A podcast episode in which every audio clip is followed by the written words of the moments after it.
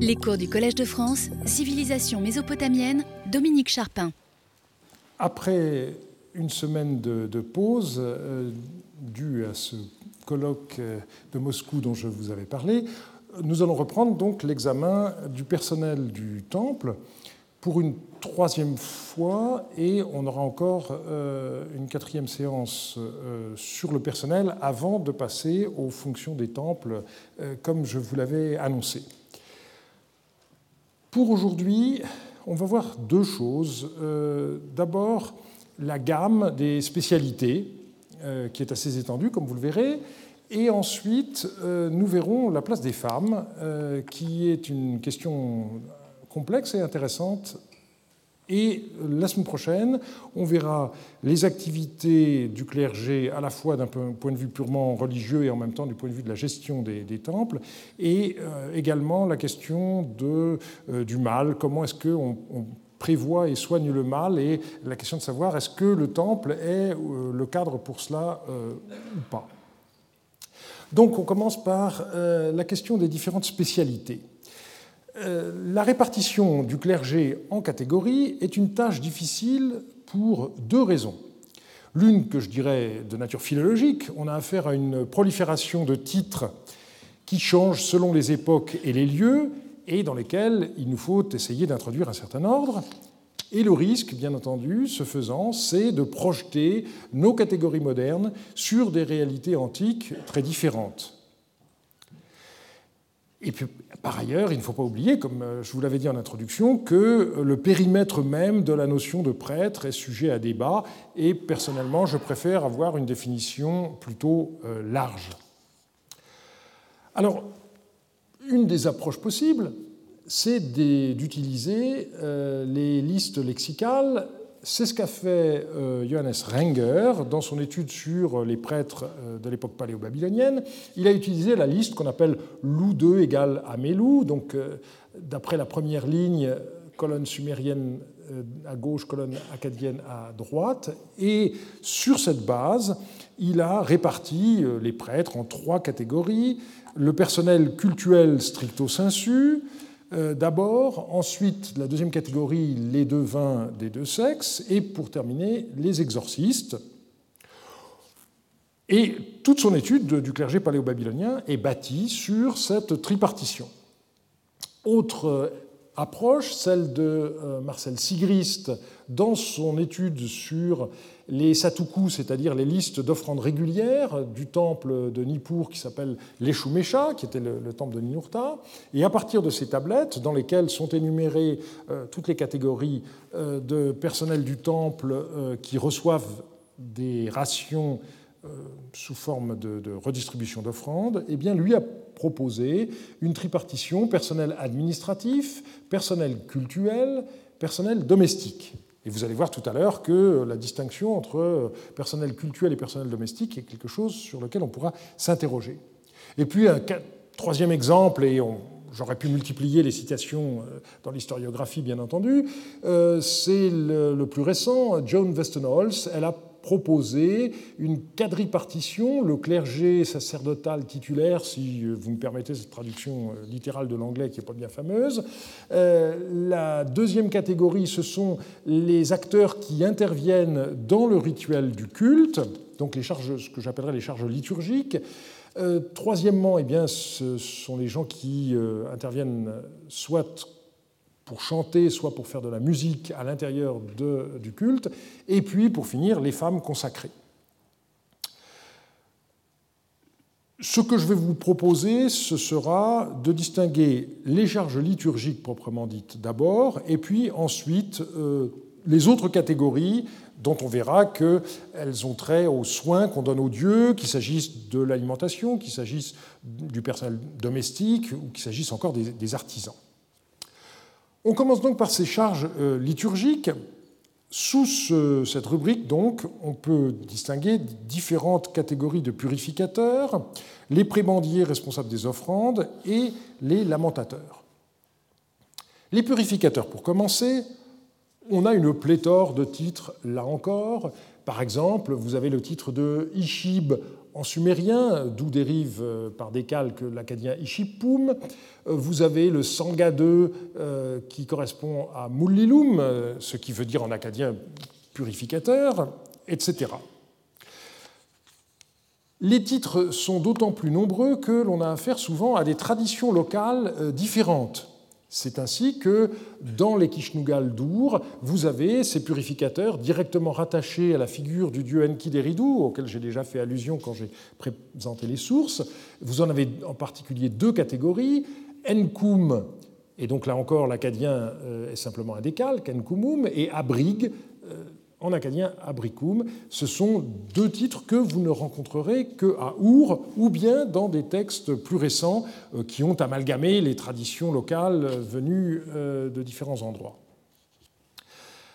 Et c'est précisément euh, de cette tradition qu'on retrouve l'écho dans le rituel du lavage de la bouche, mispi, dont je vous reparlerai tout à l'heure, et qui donne cette énumération Ishipum, Pachishum, Apkalum, Abricum Deridou. Donc on, voit que euh, dans ce, texte, qui est un texte de l'époque néo-assyrienne, eh euh, on a euh, mélangé des titres qui relèvent en réalité de traditions locales différentes au deuxième millénaire.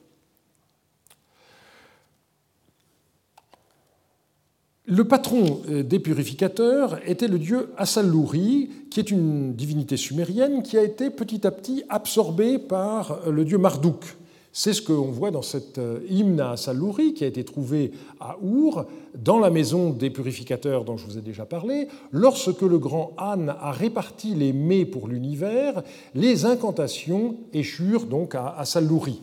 Et donc, à partir du moment où c'est le dieu Assaluri qui est le dieu patron des incantations, tous les prêtres euh, qui ont un rapport avec les incantations vont être euh, en quelque sorte des dévots du dieu euh, Assaluri. Certains de ces purificateurs sont mal connus, on a leur titre dans des listes lexicales, ou encore on trouve ce titre après leur nom dans des listes de témoins, mais leurs activités ne sont guère documentées. Ce qu'il faut relever, c'est que ces charges étaient transmises héréditairement, mais pas divisibles ou négociables euh, sous forme de prébande. Vous vous rappelez ce que nous avons dit euh, à ce sujet la fois dernière. Et de façon étonnante, ce sont en définitive des textes mythologiques qui nous informent le plus. Et ça s'explique par le fait que dans le panthéon mésopotamien, certaines divinités avaient des charges équivalentes à celles que des hommes exerçaient dans les temples. C'est ainsi qu'à Uruk, le dieu Iggal est qualifié sur un sceau prière de grand purificateur Ishib de Léana, Léana étant le grand temple d'Uruk. Donc, euh, on considère que la charge de purificateur du temple est accomplie par une divinité et les purificateurs terrestres que nous connaissons à travers leurs archives, ils sont précisément des serviteurs du dieu euh, Iggal. Donc on peut faire le parallèle entre Our et Uruk. Euh, euh, à Our, ce sont des desservants du dieu Enkidu qui assure la, pureté du, sanctuaire. À Uruk, ce sont des desservants de ce dieu Iggal. Et puis on a des descriptions dans des textes littéraires. Euh, par exemple, euh, la figure d'Adapa, euh, dans le récit qui porte son nom, eh est le prototype des purificateurs Abgal. Et les descriptions qu'on trouve dans ce récit permettent de mieux évaluer certaines des activités des purificateurs. Parmi les soins que les purificateurs devaient procurer aux divinités, euh, vous avez notamment euh, les activités de bain.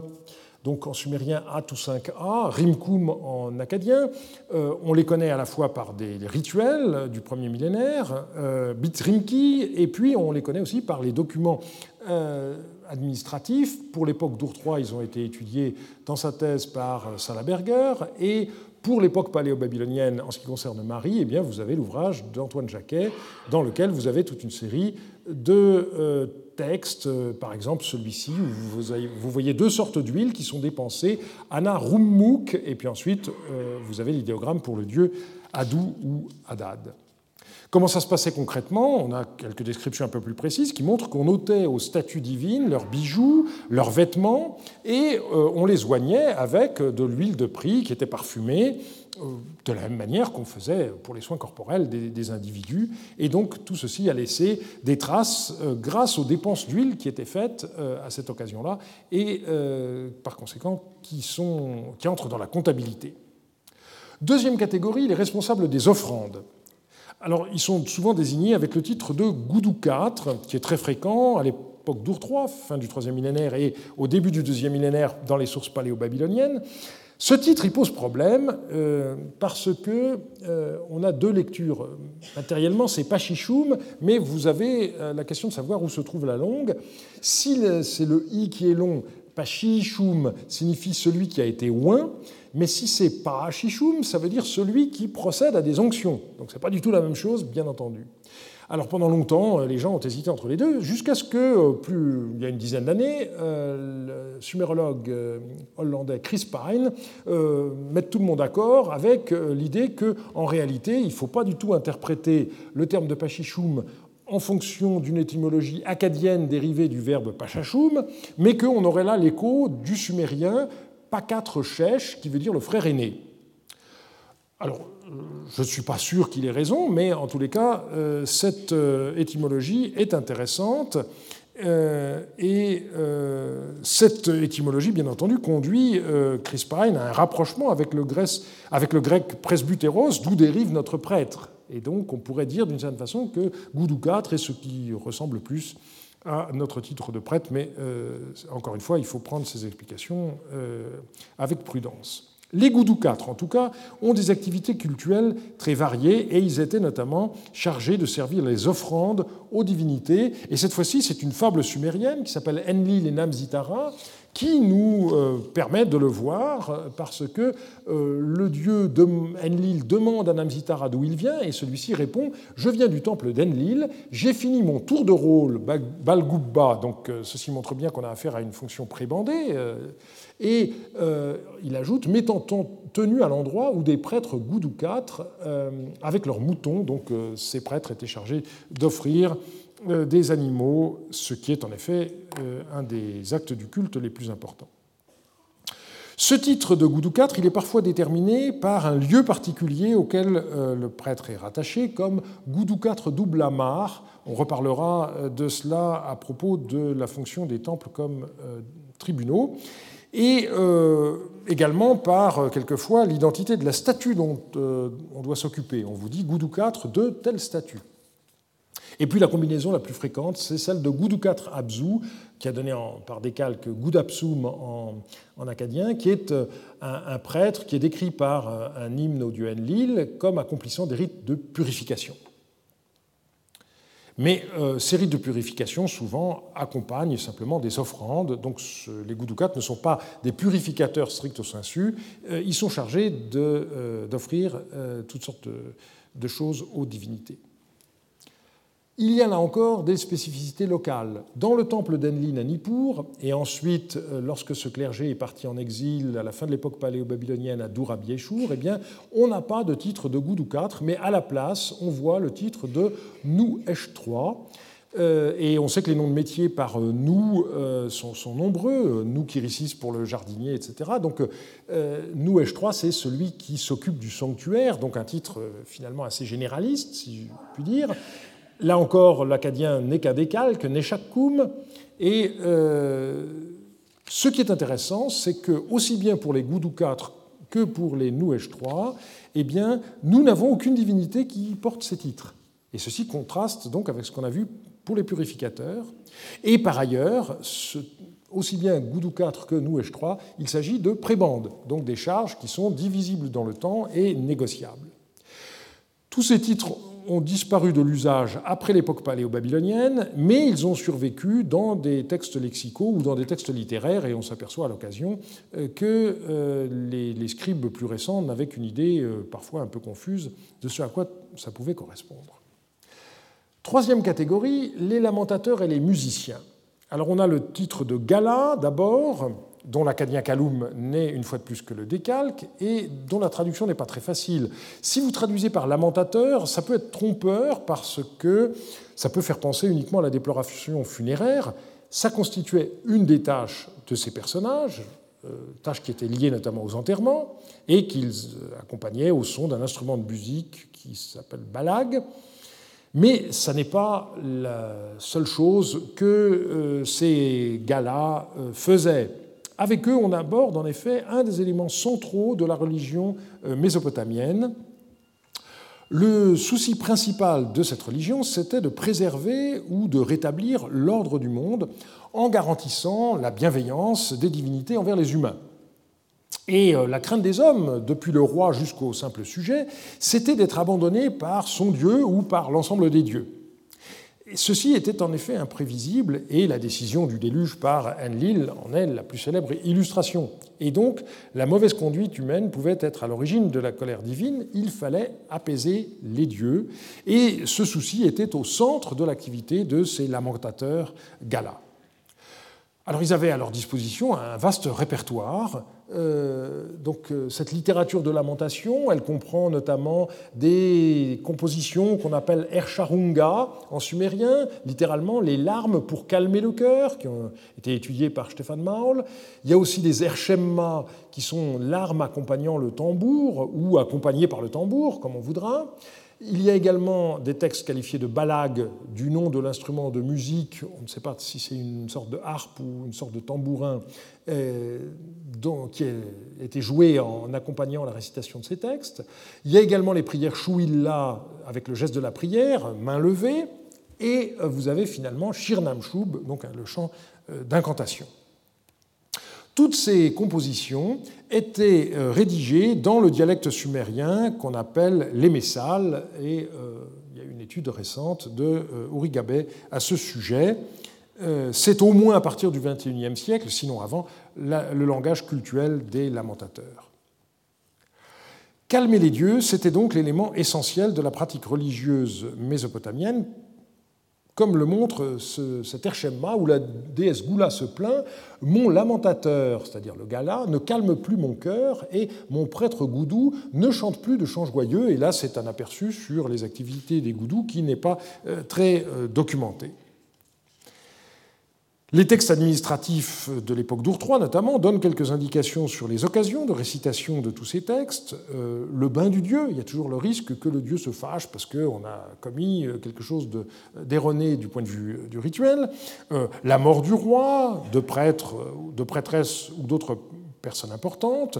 La nouvelle lune également, c'est le moment où la lune disparaît, c'est toujours un moment très angoissant. Est-ce que le dieu lune va revenir? On n'est jamais sûr. Et donc, euh, il faut calmer le cœur du dieu lune pour qu'il daigne se remontrer. Donc tout ça, ce sont des moments qui sont ressentis comme dangereux. On a aussi des lamentations qui sont psalmodiées au moment de la construction d'un temple, lors de la réparation d'une statue divine, on en reparlera tout à l'heure, chaque fois qu'un dieu quitte son temple pour une procession, un voyage, lors d'une éclipse, etc. Et au premier millénaire, on connaît particulièrement bien donc les lamentations récitées par les Kalous au moment des fêtes de printemps euh, d'Achour. Alors, le Kalou, c'est aussi un personnage euh, qui pose problème euh, du point de vue de son identité sexuelle. Euh, je n'ai pas le temps de rentrer aujourd'hui en détail là-dessus, mais j'en reparlerai à propos du temple d'Eshtar plus tard. c'est une charge prébandée. Et vous avez une hiérarchie, puisque les Kalous sont regroupés sous l'autorité d'un chef, le Galamar, en acadien Kalamarum, et cette fois-ci, le chef, lui, a une charge qui est indivisible et non négociable. On a des données particulièrement abondantes pour l'époque paléo-babylonienne, et notamment grâce à la maison d'Urutu à Tel Je vous avais déjà présenté quelques vues de euh, ces fouilles qui ont eu lieu en 1975. Voici euh, le fameux bac qui était au centre de la cour avec les, tablettes scolaires qu'on y a retrouvées.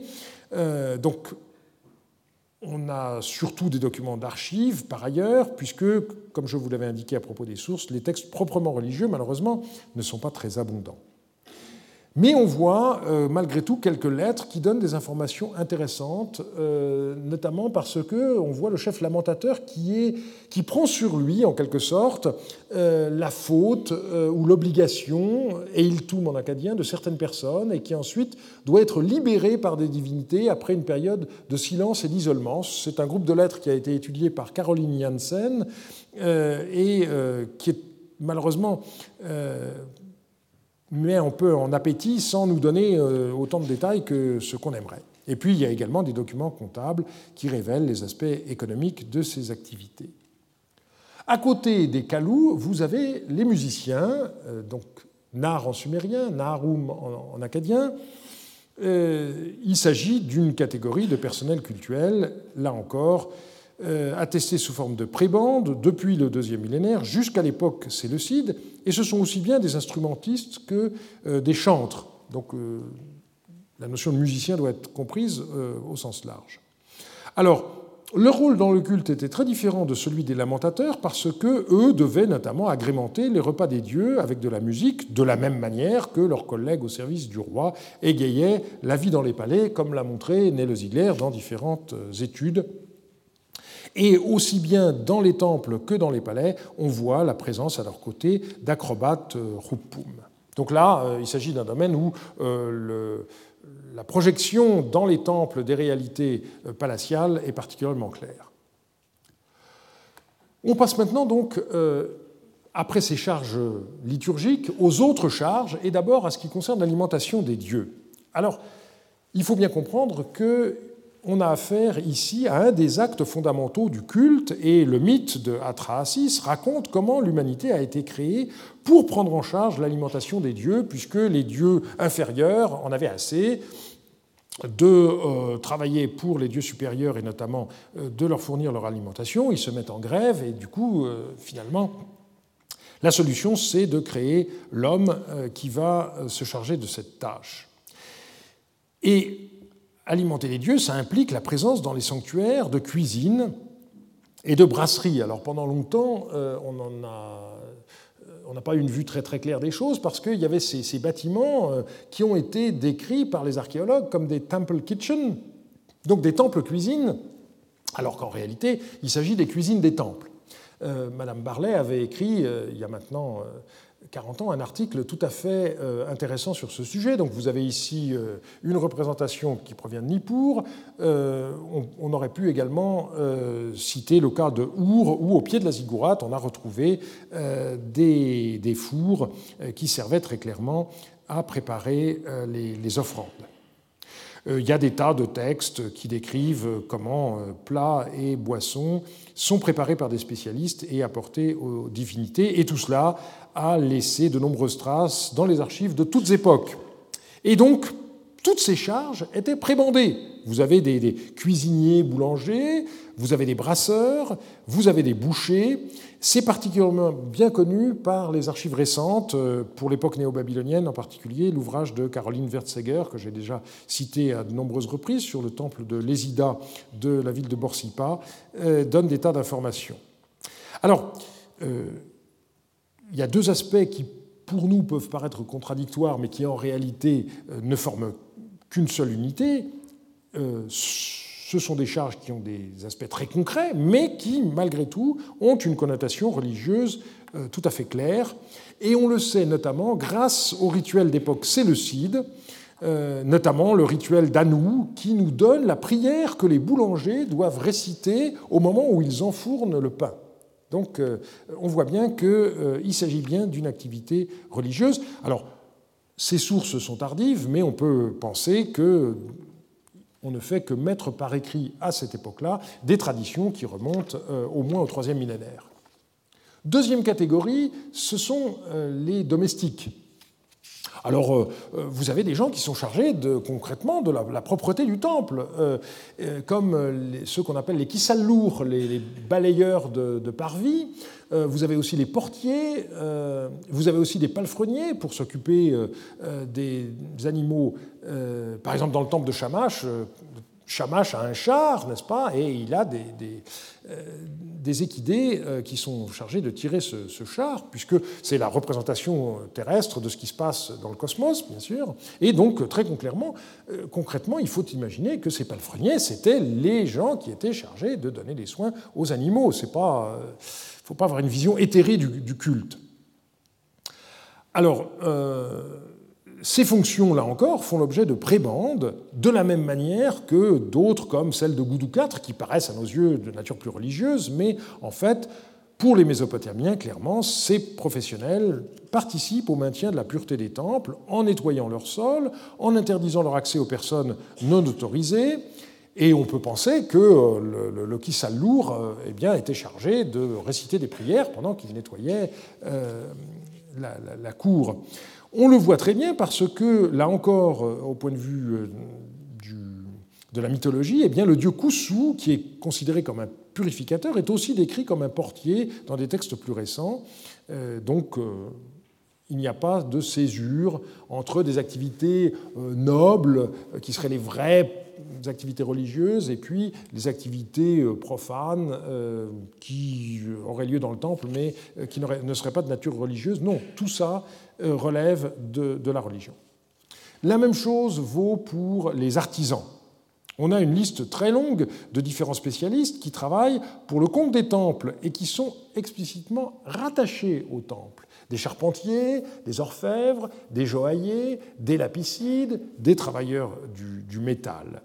Et on a des découvertes ponctuelles qui permettent de connaître mieux certains corps de métier à certaines périodes ou dans certains lieux. Par exemple, les orfèvres d'Achour, à la fin de l'époque néo-assyrienne, euh, donc euh, fin 7e siècle, eh bien, on a retrouvé dans un quartier la maison euh, d'un personnage qui s'appelait Nabou Zerou Idina et qui était un orfèvre. Et donc, Karen Radner a publié il y a une quinzaine d'années cette archive qui est tout à fait intéressante.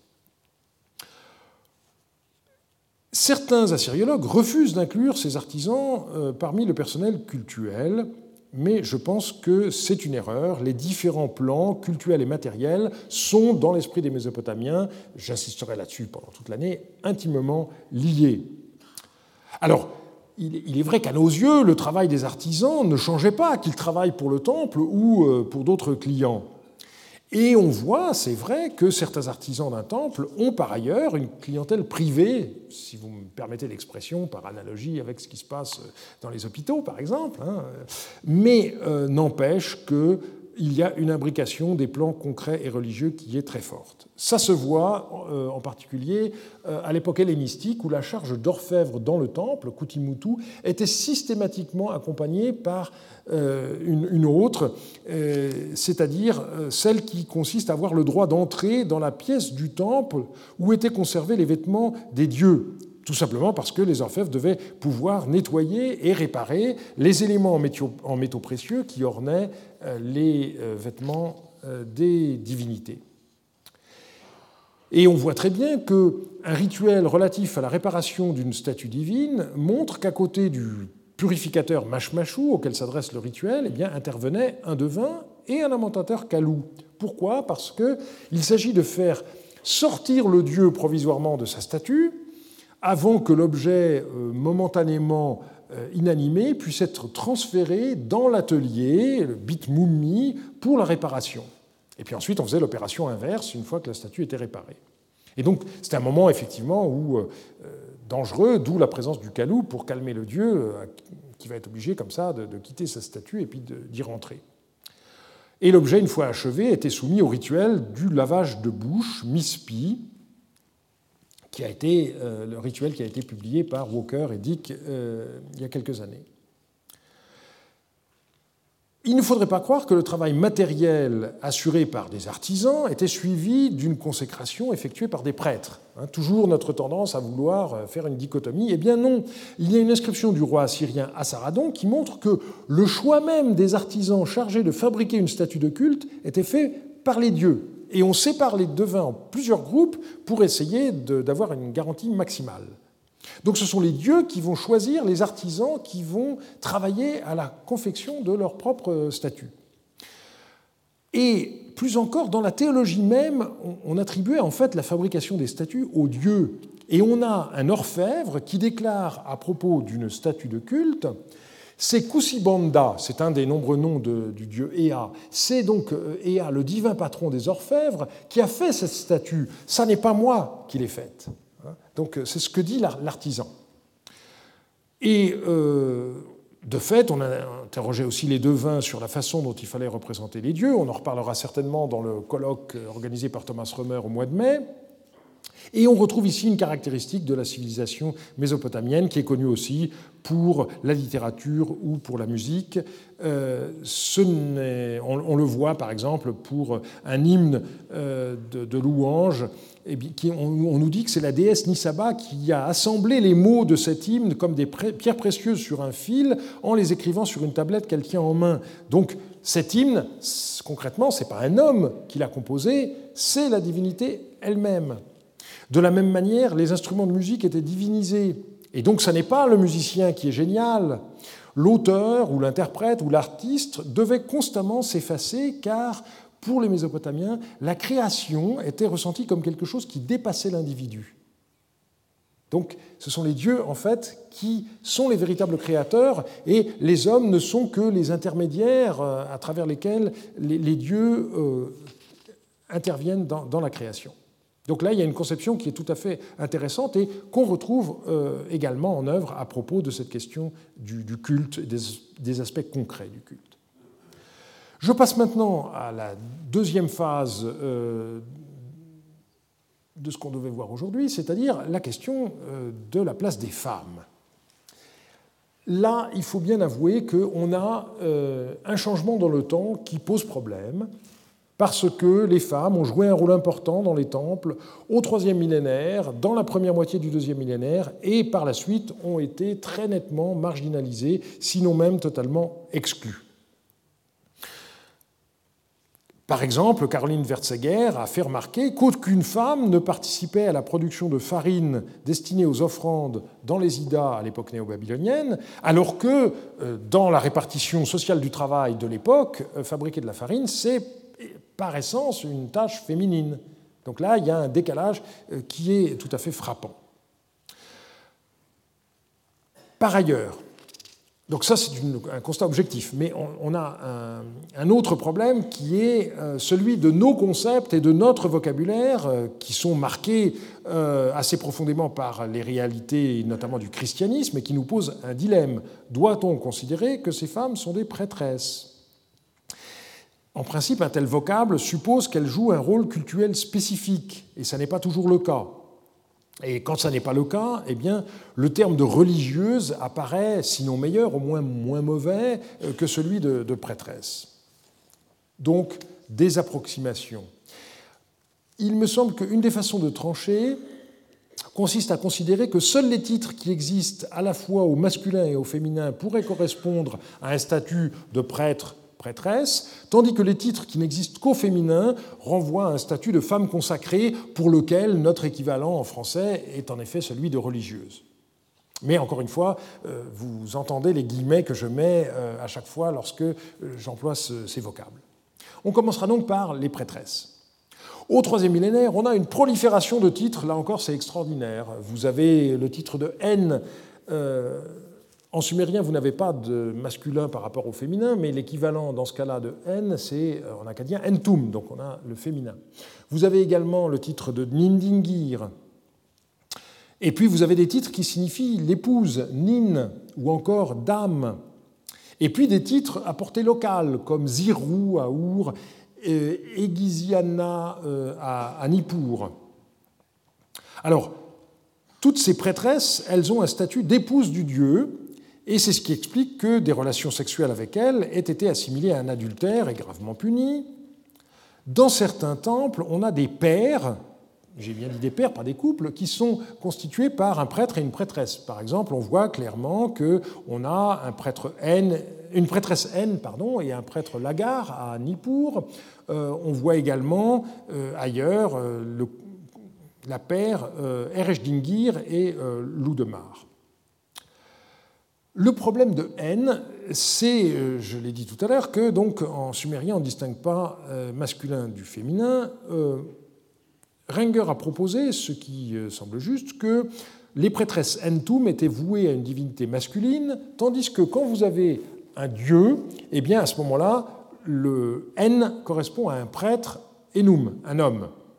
Donc euh, deux exemples. Vous avez euh, le cas de la déesse Inanna Ishtar à Uruk, c'est une déesse, et donc le, prêtre, euh, alors sur le vase d'Uruk, malheureusement, il est, cassé, mais on en voit suffisamment pour être sûr que ce personnage nu euh, est un prêtre, et eh bien, qui est devant la déesse qui est représentée à, droite sur l'image, donc euh, c'est un, un, homme. Tandis que à Our, où la divinité principale est le dieu lune Nana Sin, eh bien, N, c'est une prêtresse Entum.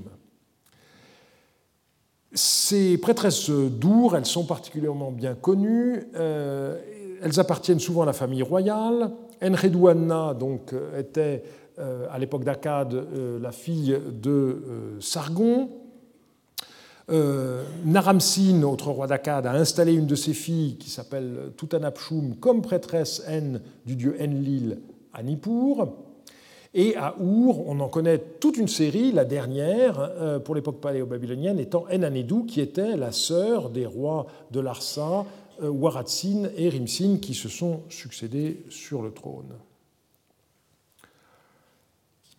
La célébrité des Entum se marque par le fait qu'on euh, a attribué à Enredouana de nombreuses œuvres littéraires sumériennes, ce qui a été étudié par Annette Sgol dans, sa thèse et on a une représentation euh, d'Our euh, où on voit donc euh, cette Enredouana sur ce, disque. Par ailleurs, la richesse et l'importance sociale du Nentum se voient par le fait que, pour l'époque d'Our III, eh bien, on a un inventaire du matériel funéraire offert après le décès d'une de ces Entum qui a été étudié par Walter Salaberger. Par ailleurs, on a aussi euh, des prêtresses qui sont euh, vouées au roi d'Our divinisé. Euh, alors, on en connaît une consacrée à Shulgi, mais qui n'est connue qu'après la mort de Shulgi, mais on en a une autre qui est vouée au roi Shusin et qui, elle, est attestée en l'an 3 de, du règne de ce roi. Donc euh, il y avait déjà hein, ce, culte du roi divinisé du vivant de celui-ci, et vous avez donc une prêtresse qui est rattachée à ce culte. Euh, ça a bien été montré par Nicole Brich. À Our, ces eh bien, elles étaient logées dans un bâtiment euh, que Woulet appelle le Guiparcou, mais en réalité, il s'agit du Guipar, qui est le, nom même du bâtiment, Q3 n'étant que euh, l'adjectif épithète qui signifie pur. Et euh, ce bâtiment a été donc fouillé par Woulet. Euh, je vous donne ici le plan pour l'époque d'Our qui est particulièrement bien conservé, et on voit très bien qu'il y a un grand couloir au milieu qui sépare deux parties, la partie nord-ouest étant la partie d'habitation, alors que la partie au sud-est, c'est au contraire clairement le plan d'un temple, et euh, on sait par les textes que c'est le plan du temple de la déesse Ningal. Donc on voit que dans le même bâtiment, vous avez l'épouse principale euh, au niveau du panthéon euh, du, dieu Nanasin, qui est donc la déesse Ningal, et puis vous avez en même temps l'habitation de la grande prêtresse, qui est également considérée comme une, épouse du, dieu. Alors ce bâtiment est particulièrement bien connu, mais il n'est pas unique, il y en a d'autres qui sont connus par des textes seulement, comme euh, le Giparum qui a été bâti euh, par le roi Lipiteshtar pour sa fille Enninsunzi, donc, qui a été vouée comme Entum, non pas au dieu Nana, mais euh, à un autre dieu, Ningublaga. Et ce terme de Gipar a désigné partout le bâtiment où habitait une prêtresse Entum. Les activités des Entum de Nana à Our on laissait peu de traces documentaires à l'époque d'Ur mais euh, davantage euh, à l'époque euh, paléo-babylonienne. la plupart des textes administratifs découverts dans le, bâtiment Guy Parcou donc, ont trait à la gestion du temple de Ningal, mais on voit aussi que Enanedou, dans un, texte commémoratif, nous montre qu'elle accomplit un certain nombre de rites purificatoires et elle fait aussi des prières d'intercession pour son frère, le roi. On y reviendra tout à l'heure. Euh, elle restaura le bâtiment et notamment la zone dévolue à l'enterrement des Entoum. Mais euh, la présence de ces tombes ne doit pas nous étonner, puisque euh, pour le commun des mortels, sous les maisons, vous aviez des caveaux funéraires, et donc il n'est pas étonnant que les Entoum aient également, sous la partie du bâtiment qu'elles habitaient, des caveaux pour les Entoum mortes avant elles et auxquelles elles font des offrandes de la même manière que les chefs de famille le font dans leur maison. On a également retrouvé des documents sur les activités économiques du Nentoum, loin d'Our, euh, sur le, site de Toutoub, Khafadja, dans la vallée de la Diyala. Donc vous avez ici euh, le temple du dieu Sin, et dans la pièce 2, eh bien, on a retrouvé toute une série de tablettes euh, qui montrent que, en son nom propre ou bien au nom du dieu, l'Entoum se livrait à des activités de prêt.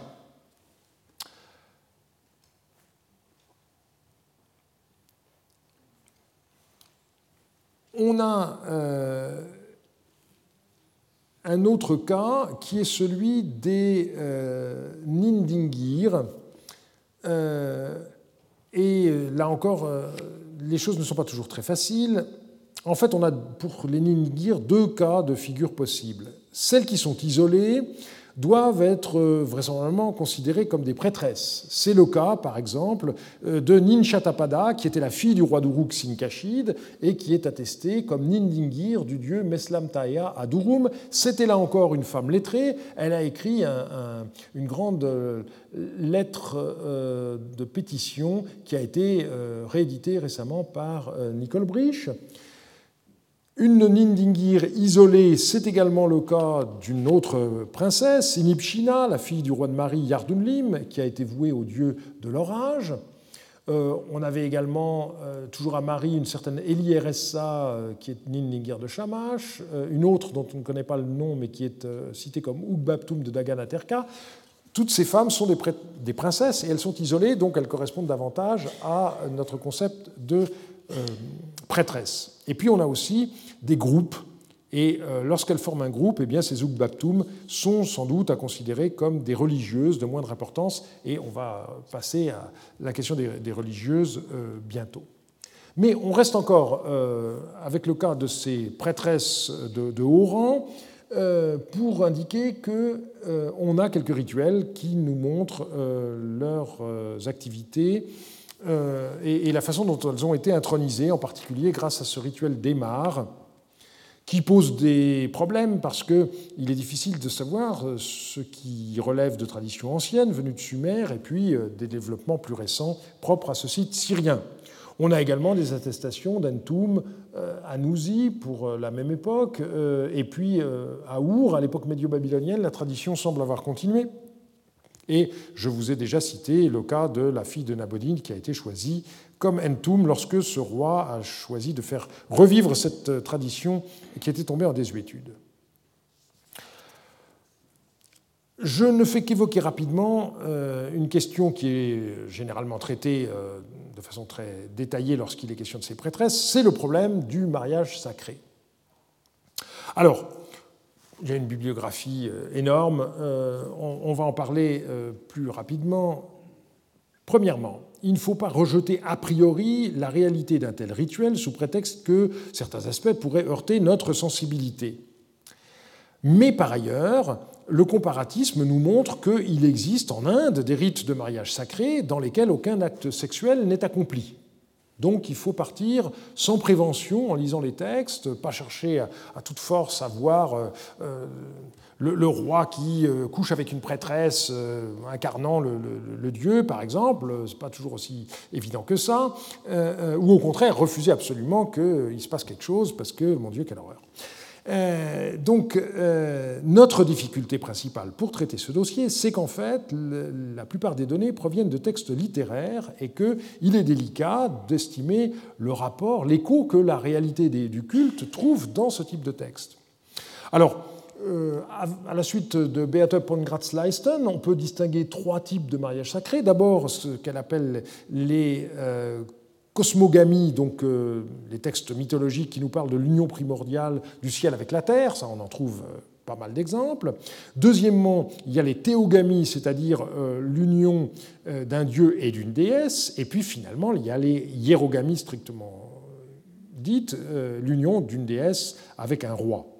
Alors, l'épopée d'Enmerkar euh, nous fournit un exemple de cette dernière catégorie. Le euh, roi d'Arata reconnaît la proximité du roi d'Uruk Enmerkar avec la déesse Inanna parce que euh, ce dernier peut décrire en détail le lit de la déesse. Et donc le roi d'Arata conclut Vraiment, tu es l'aine bien-aimée d'Inanna, donc la déesse le roi d'Uruk a le titre de prêtre N. Vraiment, tu es l'aine bien-aimée d'Inanna, toi seul est grand. Inanna t'a choisi spécialement pour son sein pur, tu es son bien-aimé. C'est une composition qui date de l'époque d'Ur et donc euh, elle pourrait projeter dans le passé des réalités contemporaines de sa rédaction pour euh, la période de Shulgi et un peu plus tard pour la période du roi Idindagan d'Issine, on a la description du roi sous la figure du dieu Dumuzi, euh, qui est décrit comme faisant l'amour avec la déesse Inanna. Mais là encore, que se passait-il réellement? Euh, C'est pas évident. Il y a la question de la date du rituel qui se pose. Certains auteurs ont dit que c'était au moment de l'avènement du souverain, d'autres ont dit mais non, c'est lors de la fête du Nouvel An, donc il y a un désaccord sur ce premier point. Où est-ce que ça se passe? Alors a priori on songe à Uruk, qui est la ville de la déesse euh, Inanna, mais on voit que euh, l'hymne du roi d'Issine Idin Dagan mentionne l'Egalmar. Or l'Egalmar c'est euh, le temple de la déesse Nininsina, qui est une figure d'Inanna, donc là on pourrait rester dans la capitale même. Quels étaient finalement les protagonistes Et c'est là où euh, vous avez l'imagination des auteurs qui jouent sans qu'il y ait beaucoup de contrôle. Donc vous avez certains qui disent bah, le roi joue le rôle de Dumuzi, mais qui tenait la, place d'Inanna? Alors euh, certains vous disent que euh, c'est une grande prêtresse, mais il n'y a aucune indication précise qui permette de conforter cette hypothèse. Et les contre-arguments sont légion. D'abord parce qu'on a vu que l'aine d'Inanna est un prêtre et pas une, prêtresse, et que par ailleurs les prêtresses, les prêtresses étaient souvent des filles de rois, donc on a du mal à croire à un inceste. Il y a des civilisations où ça existe, je sais, mais enfin, en Mésopotamie, ça n'a pas l'air d'être le cas. Euh, alors, Jacobsen, lui, avait pensé que c'était la reine qui tenait le rôle de Inanna, mais euh, en dehors de, du cerveau de Jacobsen, on n'a aucune indication euh, pour cela. alors, on a pensé que c'était la statue de la déesse. Bon, c'est Dina Katz qui a imaginé ça, mais euh, là encore, euh, on n'a pas de données précises. Ce qui est sûr, c'est qu'au cœur de certains temples, on, a la chambre de la divinité qui est pourvue d'un lit et qui joue un rôle important.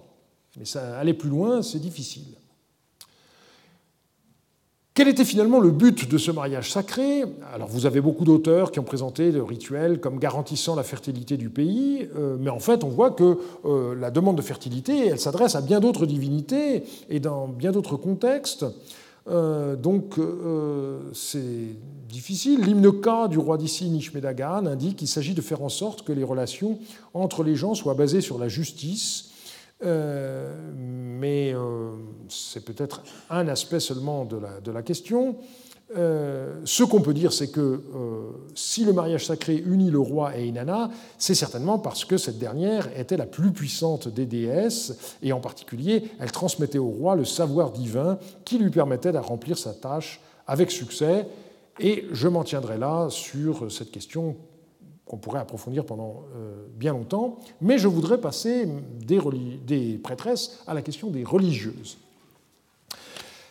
Dès l'époque proto-dynastique, on a des femmes, consacrées qui portent ce titre sumérien de loukour. À l'époque paléo-babylonienne, on connaît l'équivalent en acadien de Naditum, et euh, on a tenté de définir le statut de ces femmes à partir de l'étymologie de leur titre. Euh, Rivka Harris a pensé que Naditum signifiait donc terre en friche et que euh, ceci mettait l'accent sur l'interdiction qui était faite à, ces femmes de procréer. C'est possible, mais ce qui nous gêne, c'est que l'étymologie du sumérien loukour est euh, inconnue. Le signe lui-même accole le signe de la femme, Mounous, et le signe de Mé, qui désigne les rites, mais c'est tout. Alors, dès l'époque protodynastique, on a une loukour du dieu Ninurta à Nippur, et les attestations se poursuivent euh, sous la troisième dynastie d'Our, mais à cette époque-là, euh, le titre de loukour est aussi porté par certaines épouses royales. Alors, certains auteurs ont dit, eh ben, c'est très simple, puisque le roi est divinisé, c'est pas étonnant. Euh, le problème, c'est que les choses ne sont pas tout à fait claires dans la mesure où il y a des épouses secondaires de notables euh, qui porte également ce titre de loukour. Alors, euh, ça semble donc pas être lié au fait que euh, l'époux était considéré comme d'origine divine. Là où les choses deviennent claires, c'est à l'époque paléo-babylonienne, parce qu'on voit bien que les loukours sont considérés comme des épouses secondaires du dieu. Et euh, c'est particulièrement clair avec le cas du dieu Shamash. Il a comme épouse principale Aya, qui a l'épithète de Kallatum, et les textes de Marie ont permis à Néle Ziegler de bien montrer que Kallatum, ça veut dire épouse principale. Et donc, les loukours, ce sont les religieuses, c'est-à-dire les épouses secondaires euh, du dieu Shamash, et la même chose vaut pour Marduk, qui a comme épouse principale Zarpanitum et qui a lui aussi des épouses secondaires qui sont des femmes consacrées, des euh, ou des Naditum, si vous préférez le terme acadien. Ce qu'on peut indiquer par ailleurs, c'est que les Naditum étaient toujours voués au principal dieu de la ville dans laquelle elles résidaient.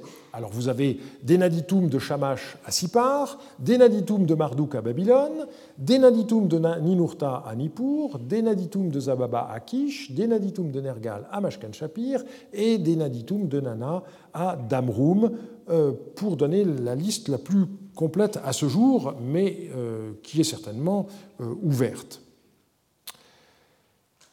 Alors, il faut maintenant essayer de comparer le rôle des prêtresses et le rôle des, religieuses. Il y a des choses qui sont semblables, il y a des choses qui sont différentes.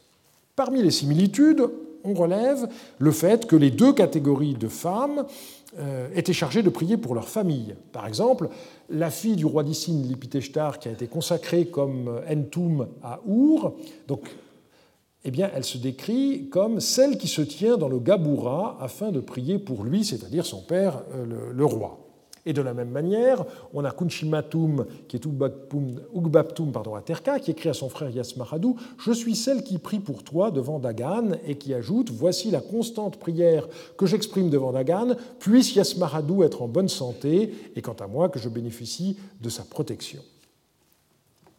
Eh bien, euh, le, même rôle d'intercesseur était tenu par Erishtiaya, qui elle était une simple naditum, donc une religieuse consacrée à Shamash à Sipar. Elle dit aussi qu'elle est celle qui prie pour le roi de Marie, et elle précise en écrivant à son père Ne suis-je pas ton emblème priant qui intercède favorablement pour toi dans les Babars, donc le temple du dieu Shamash et cette intercession était explicitement souhaitée par les membres de la famille de la religieuse. Par exemple, le devin Hagbahamou demande à sa belle-sœur Amat Shamash, qui était religieuse Naditum à Sipar, Prie pour moi devant ton Seigneur, c'est-à-dire devant Shamash.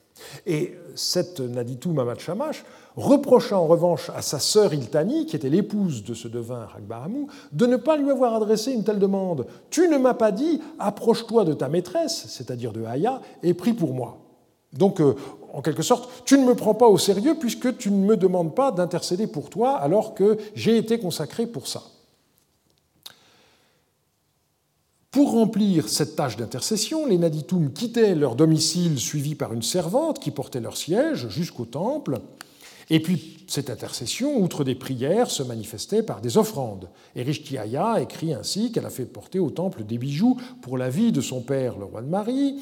Euh, on voit euh, une autre Naditoum affranchir une esclave qu'elle avait adoptée et élevée et qu'il avoue à la déesse Aya pour sa vie et la vie de la maison de son père. Et puis, il y avait par ailleurs d'autres offrandes euh, de moindre importance.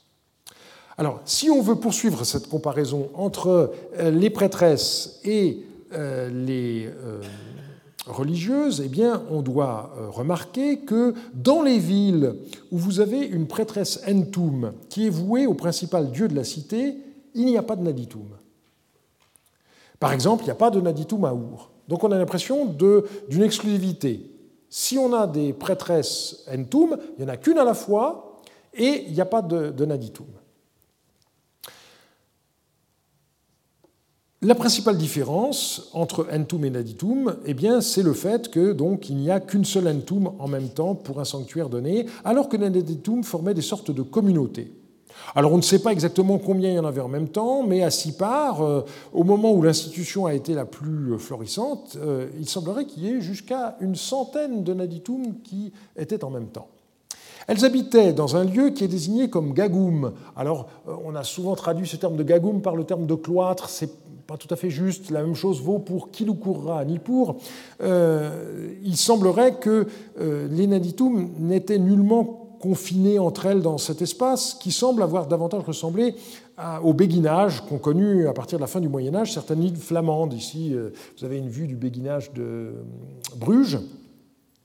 alors, les, narcisses, euh, ou les jonquilles plutôt, euh, euh, n'existaient sans doute pas dans le gagoum de, de, Sipar, mais il est certain, d'après les textes, que chaque femme habitait sa propre maison, ce qui ne correspond pas à l'image que nous évoque le, le, terme de cloître en français. Et par contre, ce qu'il ne faut pas nier, c'est que le gagoum était clos et surveillé par des portiers. Donc ces femmes habitaient chacune sa maison, mais dans un espace qui était séparé du reste de la ville. Et on voit bien d'ailleurs dans les documents de, vente que les maisons situées dans ce quartier, euh, à Nippur en particulier, étaient achetées par des naditums à des consoeurs, et euh, les voisines des maisons sont d'autres naditums. Donc euh, c'est clair.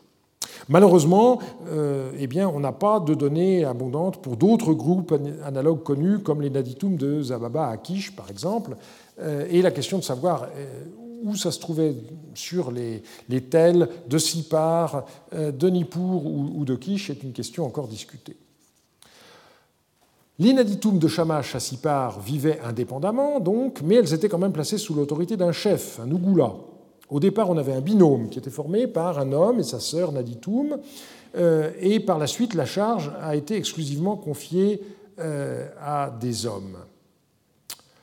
Certaines Naditum euh, étaient parents du souverain ou issues de familles royales étrangères, et toutes appartenaient à l'élite, et certaines d'entre elles maîtrisaient la lecture et l'écriture. Elles disposaient de moyens d'existence non négligeables, euh, elles étaient dotées au moment de leur consécration, et elles faisaient souvent cultiver leurs terres par euh, leurs frères, ce qui donnait lieu régulièrement à des conflits. Et ça, c'est notre chance, parce que comme toujours, on ne parle pas des trains qui arrivent à l'heure, donc lorsque le frère cultive euh, les terres de sa sœur euh, et lui donne euh, ce qui lui revient, on n'a pas de texte, et les textes arrivent lorsqu'il y a un, procès, l'anaditum se plaint, etc. Ou bien, éventuellement, c'est le frère qui se plaint que l'anaditum donne à cultiver à quelqu'un d'autre qu'à lui le champ alors qu'elle n'a pas de raison de le faire.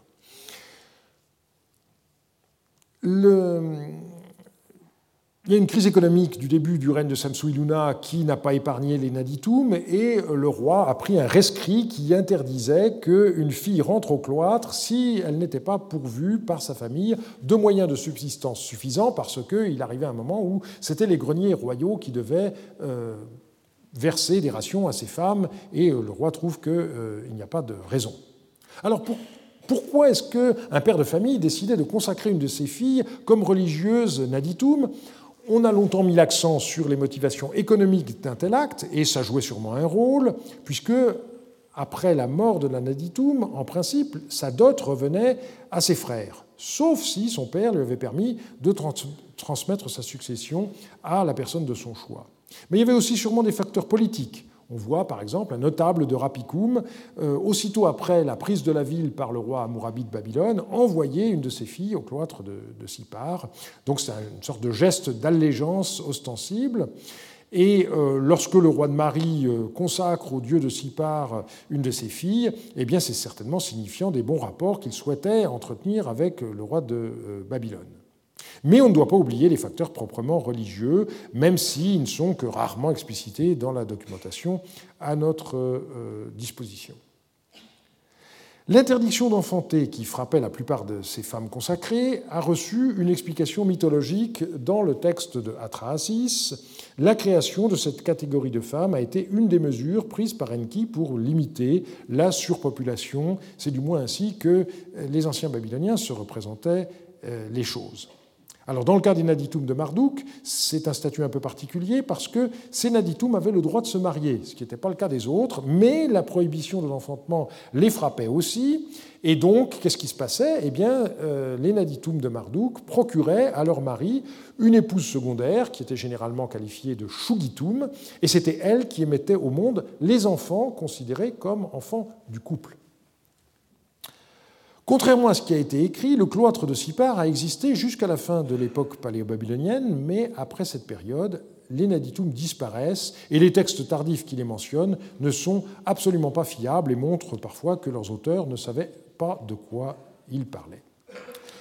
Et pour terminer, je voudrais mentionner rapidement quelques autres catégories de euh, femmes consacrées qui sont connues à l'époque paléo-babylonienne. Il n'y avait pas que les Naditum, en effet. Il y a des femmes qui sont appelées donc euh, des Ugbaptum, on en connaît à Nippur, vouées à des divinités différentes. Il y a aussi des Kadishtum qui, elles, semblent toujours consacrées au dieu euh, Hadad. On a des Kulmashitum qui sont consacrés à la déesse Anunitum dans l'une des deux Sipar. Et on voit aussi les Kesertum qui étaient organisés sous euh, l'autorité d'un chef euh, qui était Ougoula et euh, qui sont particulièrement connus par les archives de Kish. Voilà donc ce, panorama que je voulais vous donner. Et encore une fois, pour insister en terminant sur le fait que cette floraison, eh bien, elle disparaît après l'époque paléo-babylonienne la semaine prochaine, donc, nous euh, reviendrons sur la question des activités du clergé et sur la participation de celui-ci à la gestion des temples, et on verra enfin la façon dont on pouvait prévoir et soigner le mal qui frappait les hommes, et après quoi on entamera l'étude des fonctions des temples euh, en fonction de leur euh, divinité tutélaire. Merci de votre attention. Retrouvez tous les enseignements du Collège de France sur www.colège-2-france.fr.